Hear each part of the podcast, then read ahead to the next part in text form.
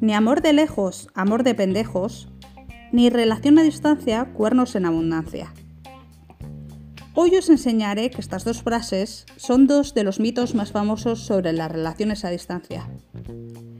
En mi caso, las relaciones que más me han marcado, llenado y dejado huella han sido las que he tenido a la distancia de por medio. Y pese a lo que la gente piensa de que a distancia se sufre y se pasa mal, que no es oculto que hay momentos bajos, una de las ventajas que yo siempre encontraba era que tenía que salir cada cierto tiempo de mi ciudad para conocer más otra o para conocerla completamente. Y por supuesto está ver a mi pareja.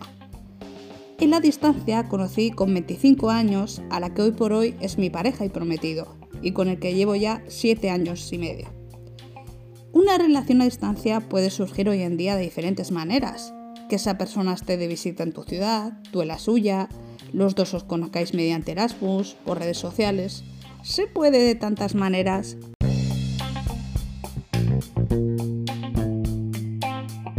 En nuestro caso nos conocimos a través de Facebook porque teníamos una amiga en común. Mi pareja vio fotos mías con mi amiga y le dijo que quería conocerme. A los pocos días fui yo la que le hablé por mensaje en Facebook. Éramos de distintas ciudades que entre sí tenían algo más de una hora en coche y comenzamos a hablar. El primer día ya nos dimos nuestros teléfonos y empezamos a hablar más por WhatsApp. A todo esto sin intención de que naciera una relación, solo teníamos claro que teníamos muchas cosas en común y que por lo menos como amistad pues queríamos que eso siguiera adelante.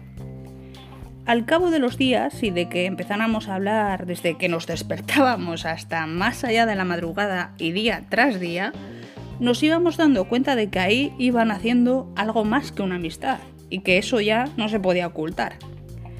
Al cabo de dos semanas de hablar sus días y sus madrugadas, decidí plantarme en su ciudad y conocernos por fin físicamente. Ese fin de semana que pasé en la ciudad fue todo un éxito y ahí dio comienzo a lo que fue nuestra relación de amor a distancia. Hacíamos el mismo esfuerzo para vernos, aunque fuera cada 15 días y durante día y medio los fines de semana que se podían era salir de trabajar y coger el tren o el autobús casi saliendo del trabajo corriendo. Aprovechábamos festivos, aprovechábamos vacaciones, todo era buen momento para organizar cuándo nos veríamos y lo que haríamos. Año y medio después dejé mi trabajo para venir a estar al lado de él y afianzar de esa manera nuestra relación.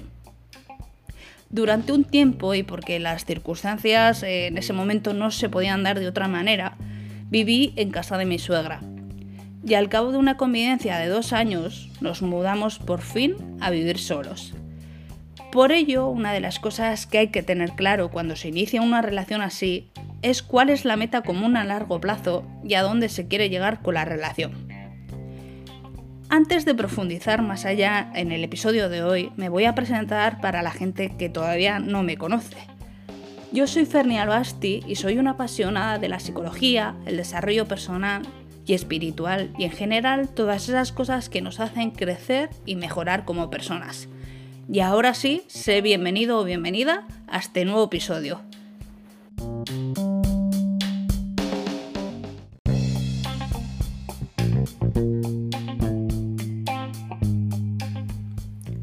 Cuando se tiene una relación a distancia, eso ya de por sí es una prueba muy importante de la unión futura de, esa pareja.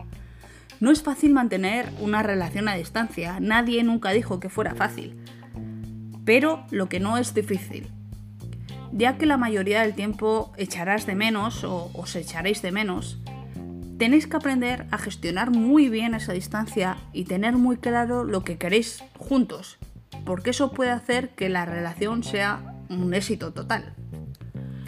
En una relación a distancia no os va a quedar de otra que aceptar que ninguna de las dos partes por el momento podéis cambiar esa distancia. Eso va a ser así por un tiempo. Por ello es muy importante que os mantengáis fuertes y que no dejéis que vengan los sentimientos negativos. ¿Cuáles son los pilares fundamentales en una relación a distancia? La comunicación es algo muy importante, Porque como una de las partes coge en esto de comunicarse, la relación va al acabose. Ir contándose los más y los menos del día consigue mantener la relación y las ganas por saber de la otra persona. Aparte, hoy en día es entre comillas más fácil comunicarse, como no lo era hace unos 10 años. Ahora podemos vernos, podemos dedicarnos poemas, canciones o lo que queramos gracias a las redes sociales. Y así podemos mantener esa chispa de amor siempre encendida.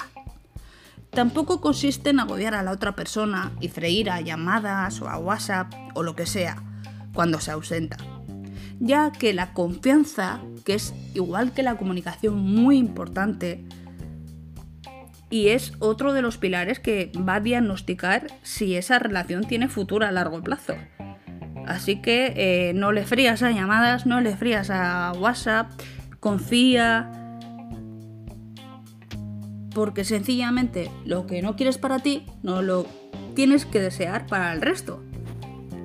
Y ahora la pregunta del millón. ¿Por qué hay relaciones a distancia que no funcionan? porque realmente no han creado un vínculo de confianza plena. Por eso os decía antes que es muy importante la confianza. Muchas parejas hablan de cosas mientras se van conociendo, pero no crean confianza con temas más privados. Pasa que cuando por fin ven a esa persona físicamente, se dan cuenta de que no tienen temas para hablar. Es muy triste, pero se dan cuenta de eso. Igual de importante que crear y tener confianza es el tiempo indiscutiblemente hay que planificarse por las dos partes la pregunta de que hasta cuándo, hasta cuándo esa relación a distancia.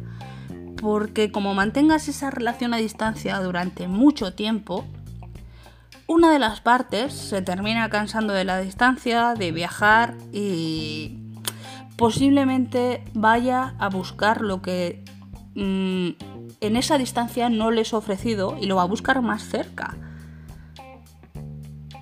y sobre todo no se tiene éxito en relaciones que no son sanas. Que hay celos, que uno de los dos quiere que todo el mundo eh, gire en torno a él o ella. Que no haya nada más que estar pendiente de esa persona y que dejes prácticamente tu vida por estar atento a esa persona.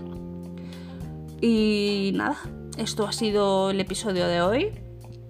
Espero que os haya gustado, que os sirva que no os neguéis a, tener relaciones a distancia, sobre todo con estos pequeños consejos que os he dado, y que el punto número uno y más importante de una relación a distancia es eh, que tengáis muy claro a dónde queréis que os lleve eso y que, que os planifiquéis. Es el segundo punto súper importante porque como no os planifiquéis, aunque sea en otros países, me da igual, en otro país, que tengas que cruzar el charco, me da igual que sea España, que te vayas a Brasil, que de España vayas a Ecuador o de Ecuador que vayas a, Alemania, me da igual, y que no puedas verte tanto, pero que no sé, que hagas, eh, que le veas a esa persona, eh, os juntéis, una vez cada tres meses. Aunque sea eso, pero durante esos tres meses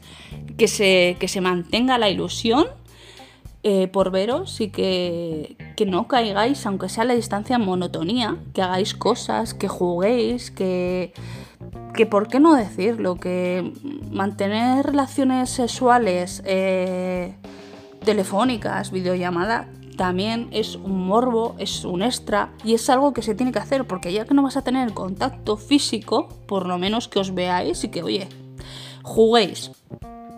Y lo que os decía, que me voy por las ramas, que esto ha sido el episodio de hoy, que espero que empecéis una semana maravillosa y llena de éxitos y que en nada, en breve, os preparo otro episodio. Un beso y abrazo fuerte. Chao.